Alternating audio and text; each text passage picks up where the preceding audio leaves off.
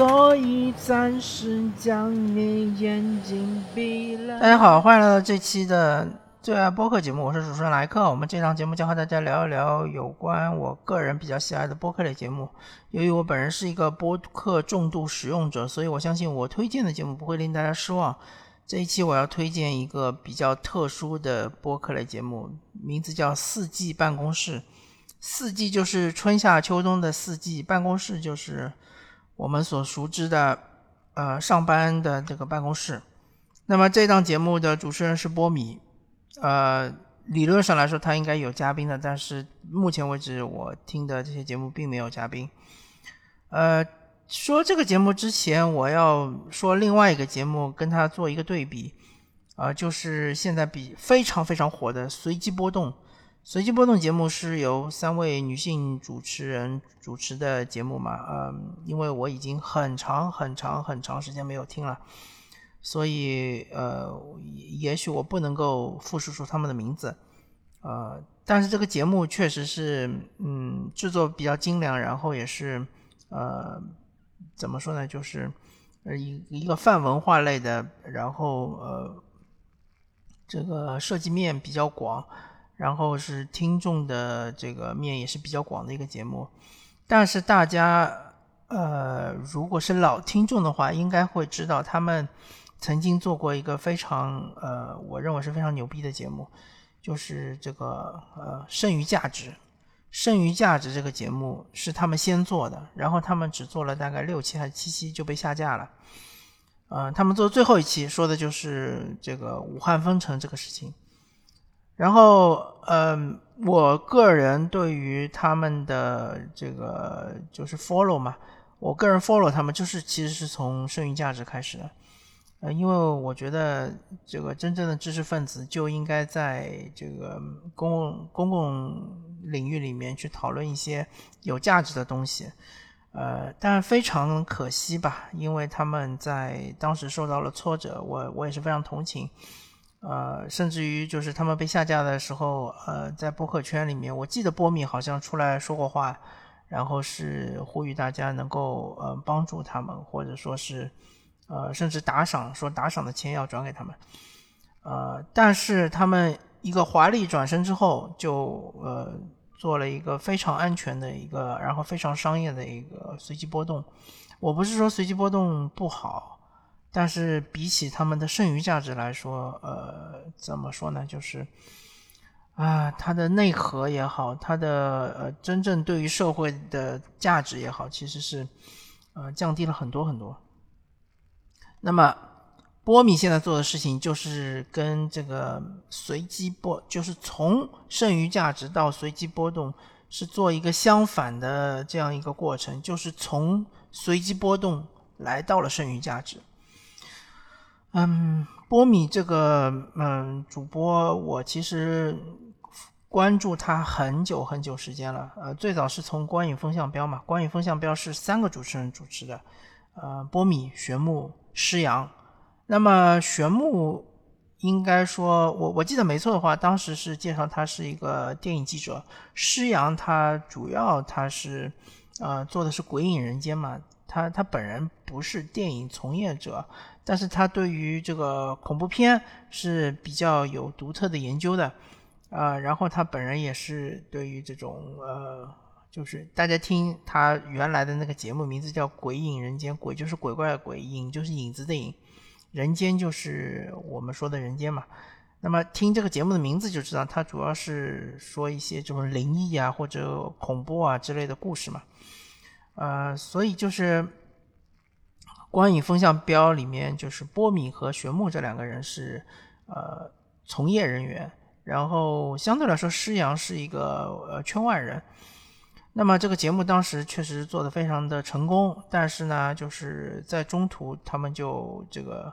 呃选择了终终结这个节目，原因其实是众说纷纭吧。不管怎么说吧，呃这个节目就终结了之后呢，波米就自己呃又重新传了一个局。做了这个反派影评，反派影评中呢，他就不再拘泥于是某几个人是主持人，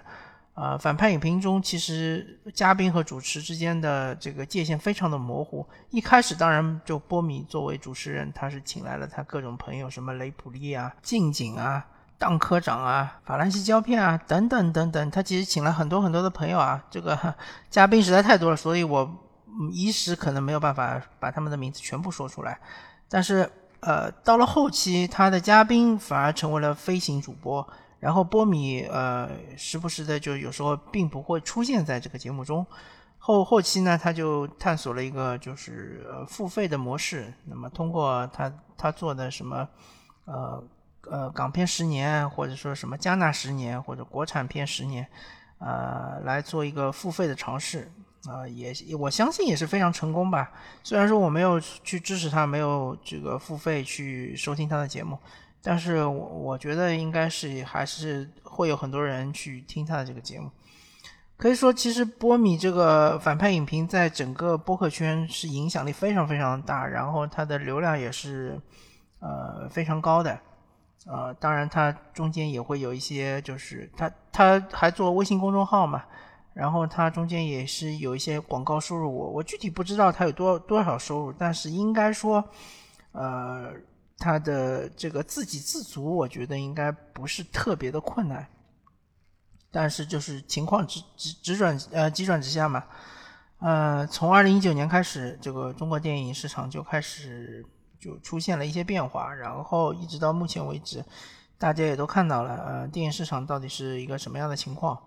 呃，同时就是说波米本人对于这个现象也是非常的不满嘛，然后他其实反派影评也停更了。呃，将近半年的时间，最近是更新了一期还是两期？但是我很怀疑他反派影评是不是还能继续做下去。然后他最近开了个新的号，就叫四季办公室。四季办公室，呃，他也是做到现在应该是第五期吧。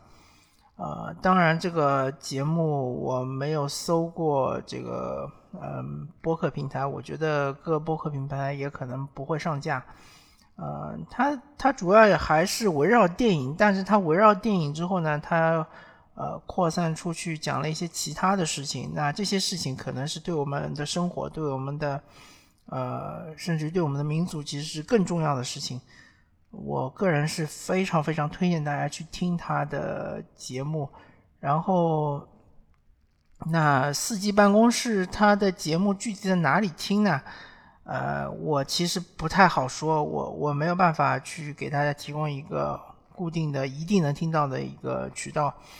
呃，因为虽然说现在我本人是在微信公众号听的，但是呃，保不齐可能我的节目上线了之后，或者说你过两三个星期再听的时候，这个四季办公室微信公众号也被封了。那么波米其实在他节目中已经说了嘛，啊，他做这个节目，他。现在做四季办公室这个节目，他真的不再是在乎这个商业的收入，或者说不在乎他这个呃公众号究竟是能呃存活多长时间，他不在乎，他在乎的只是他的文章或者说他的节目能不能被更多人听到。那么这个渠道有可能就会有许许多多种吧。之前其实波米的节目在小鹅通是可以。呃，可以听的小鹅通其实已经算是一个非常非常小众的一个，嗯，怎么说一个平台了吧？后来他把它移到了爱发电，爱发电其实根本就不算是一个呃播客平台，它主要是呃做一个就是募捐啊，或者说是打赏的一个平台，但是它也被下架了，小鹅通被下架了，爱发电被下架了，现在它放到另外一个平台，这个平台。呃，我个人其实也是没没怎么见过，所以说我也没办法向你描述。呃，然后反正就是大家自己去搜吧。反正我只能告诉你，它的名字叫四季办公室，对吧？四季就是一年四季的四季，春夏秋冬。那办公室呢，就是嗯，就是我们平时上班用的办公室嘛。啊，如果说大家听完之后感同身受，或者说。呃，想要支持波米的话，还是希望大家去购买他的节目。呃，他的节目有是呃港片十年、加加纳十年，啊，还有这个呃指环王，对吧？指环王系列，呃，还有沙丘系列，啊，啊，这些节目其实都是呃时长都是十小时以上的，都是做的非常精美的。啊，还有好好像是韩国电影十年，呃，希望大家多支持他吧。我个人也是，呃，在这里呼吁，呃，希望这个更多的人去听这个节目，更多的人去支持这个节目。嗯，好吧，那么感谢大家收听这一期的最爱播客节目，我是主持人莱克。我们这一期向大家推荐的是波米的四季办公室。四季就是一年四季的四季，办公室就是我们上班使用的办公室。我们下期再见，拜拜。